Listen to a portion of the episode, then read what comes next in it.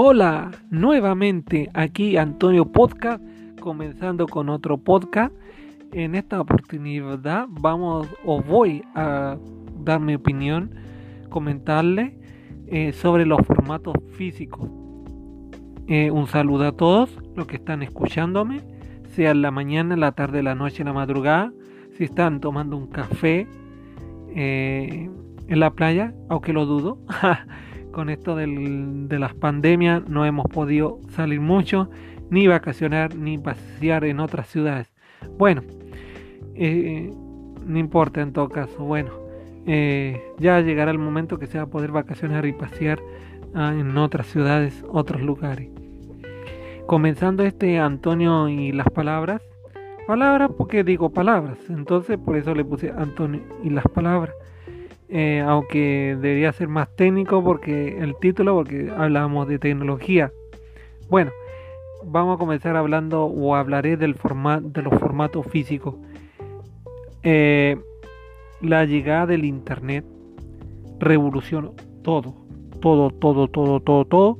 Cambió el, modo de escuchar música, cambió el modo de jugar, cambió el modo de, de ver películas.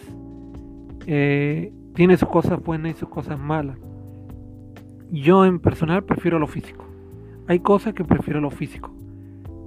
Es claro, está el tema de la nostalgia, por supuesto, influye mucho. Eh, uno siente, el formato físico tú lo tocas. Es como, es como tocarlo. Si se percata, es como tocarlo. El formato físico es como tocarlo. Porque tú en una música en canción digital, tú no en el computador o en el celular o streaming, no lo tocas. En cambio, un cassette, un CD, un vinilo, eh, en video un Betamax, un DVD, uno lo toca. En cambio, el digital y el streaming no lo toca.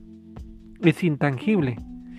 Entonces, claro, a no ser que toque el disco duro, ah, ya, podríamos decirse. Pero no, no se siente tampoco ni tocando el disco duro. Porque el cassette, el cassette tiene varias canciones. Entonces, como estar tocando la música. Eso es lo que me gusta del formato físico. Algo dije en algún podcast anterior igual. Que el, el libro es lo mismo. Se fija, esto es como el libro. El libro de papel tú lo tocas. Tú tocas el libro. En el formato digital no lo tocas, no es tangible. Bueno, pero hablando a los formatos de audio, video y música han perdido mucha popularidad, se ha ido para abajo de picar, principalmente la venta de CD, los CD se han ido de picar para abajo sus ventas, ya no es como antes, eh, han perdido brutalmente la venta de CD. De hecho, aquí en mi ciudad, en mi localidad, ya no encuentro CD vírgenes, todavía algo que han DVD virgen, pero ya no se consigue pack de DVD de CD vírgenes para grabar, ya no hay nada, por lo menos donde yo he ido, he buscado no he conseguido nada. Todavía queda internet nomás, es lo único que salva. Eh, entonces, pero realmente yo prefiero el formato físico. Bueno, tiene su ventaja el streaming. Comodidad, más que nada comodidad. Pero hay algo que no me gusta para nada. Que es como, tampoco no es tuyo, porque no me gusta porque tú no compras la música. Debería ser, la gente en general debería ser entrar, por ejemplo, a iTunes y pagar por una canción de un dólar, comprar, pero es tuyo, el archivo es tuyo. En cambio, streaming como Spotify, por ejemplo, en el fondo tú arrienda para escuchar música. Ah, eh, te lo presto, toma, te presto, este, es como decir así, es como decir esto, te presto este CD de música por un mes, o te arriendo este CD de música por un mes, pero a fin de mes tienes que devolvérmelo, a no ser que pague por otro mes y así otro mes puedes tener mi CD. Es claro, una cosa así. O por ejemplo decir, te arriendo mi cassette. Si acá o termina al menos paga el arriendo, te voy a quitar el cassette. Una cosa así sería, es el Spotify, o el iTunes Music, o el Apple Music, o el YouTube Music, o todos estos servicios de streaming de pago. Eh, en el caso de también de todo del Netflix. Uy, bueno, ah, en ese modelo de negocio sí funcionaba porque en el fondo es lo mismo. Solamente que en vez de ser físico, ahora están en digital a través de, una conexión a internet. Blockbuster arrendaba las películas y si tú no lo devolvías a tiempo te cobraba un impuesto por devolverlo atrasado. Y si tú no pagas no puedes arrendar películas. Bueno, en ese aspecto sí, en ese aspecto sí era así el formato. Netflix es lo mismo. Eh, ahora el futuro Disney más, lo mismo. En eso sí funcionaba, porque ahí sí seguía el modo arriendo. Eh, no sé si me entiende. Entonces tú vas a arrendar una película y si no pagas no te lo arrendas. Bueno, eh, así eran y arrendar una película en VHS o en DVD. Lo mismo sucede con el Netflix, en ese aspecto es así. Ahí estamos igual casi. En el tema de los videojuegos está pasando lo mismo. Eh, está pasando exactamente lo mismo. Uno compraba el juego, el cartucho. De hecho, bueno, se sigue todavía, todavía por lo menos todavía.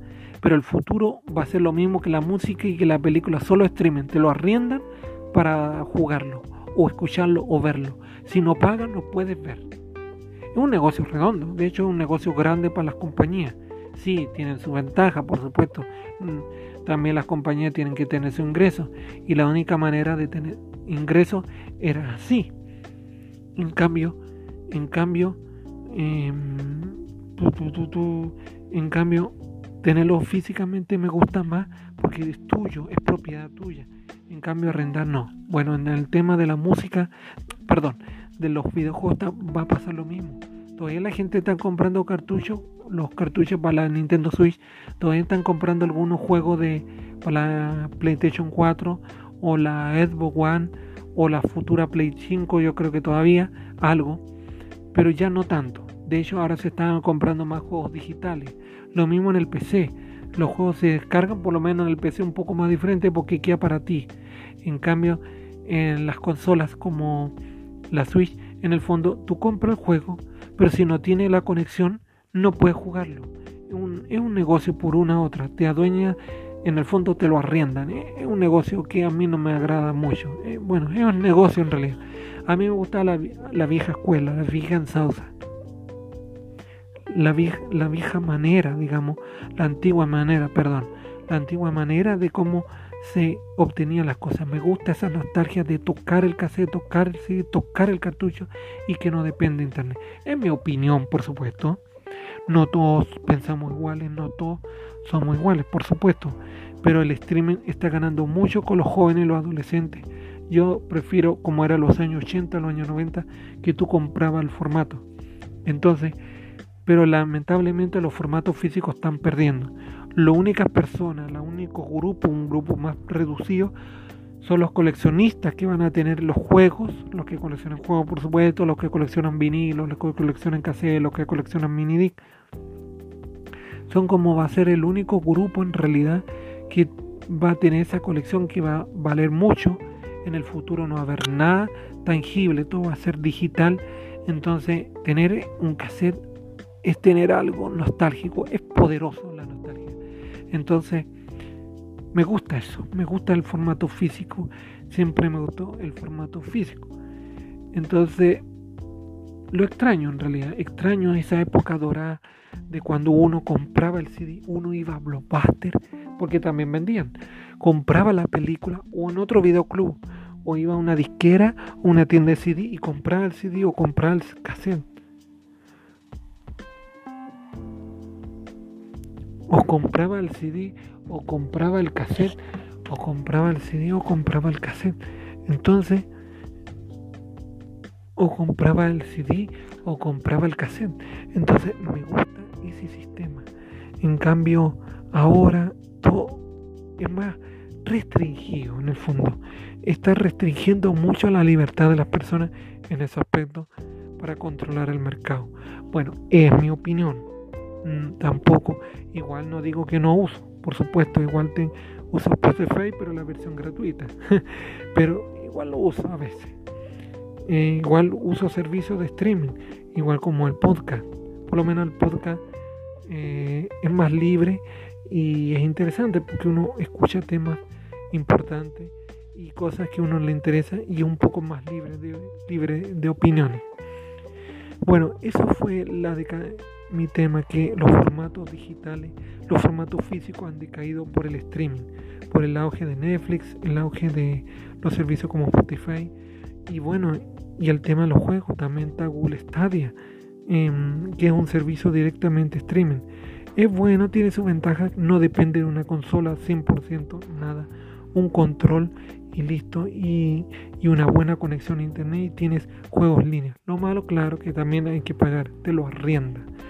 Tú compras el control o usa un control de Xbox o usa con el Google Chromecast en una tele que no tiene mm, conexión a internet y puedes jugar.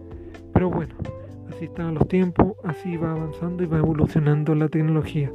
En mi opinión, y lamentablemente los formatos físicos han decaído bastante y ya no es como era antes. Bueno, los que coleccionamos y coleccionan formatos físicos van a valorar mucho más los formatos de cassette, Betamax, mini disc, por supuesto, como los como los anteriores episodios del podcast que lo hice en dos partes que hablé sobre los mini disc. Bueno, vamos a hacer otro de los formatos físicos no se olviden, pero vamos a centrarnos en la historia de algún formato. Vamos, voy a hacer episodios de la historia de, distintos formatos de audio, video y de con, y cartuchos y discos de juego y la historia también de las consolas en otros episodios. Espero que les haya gustado y hasta una próxima oportunidad.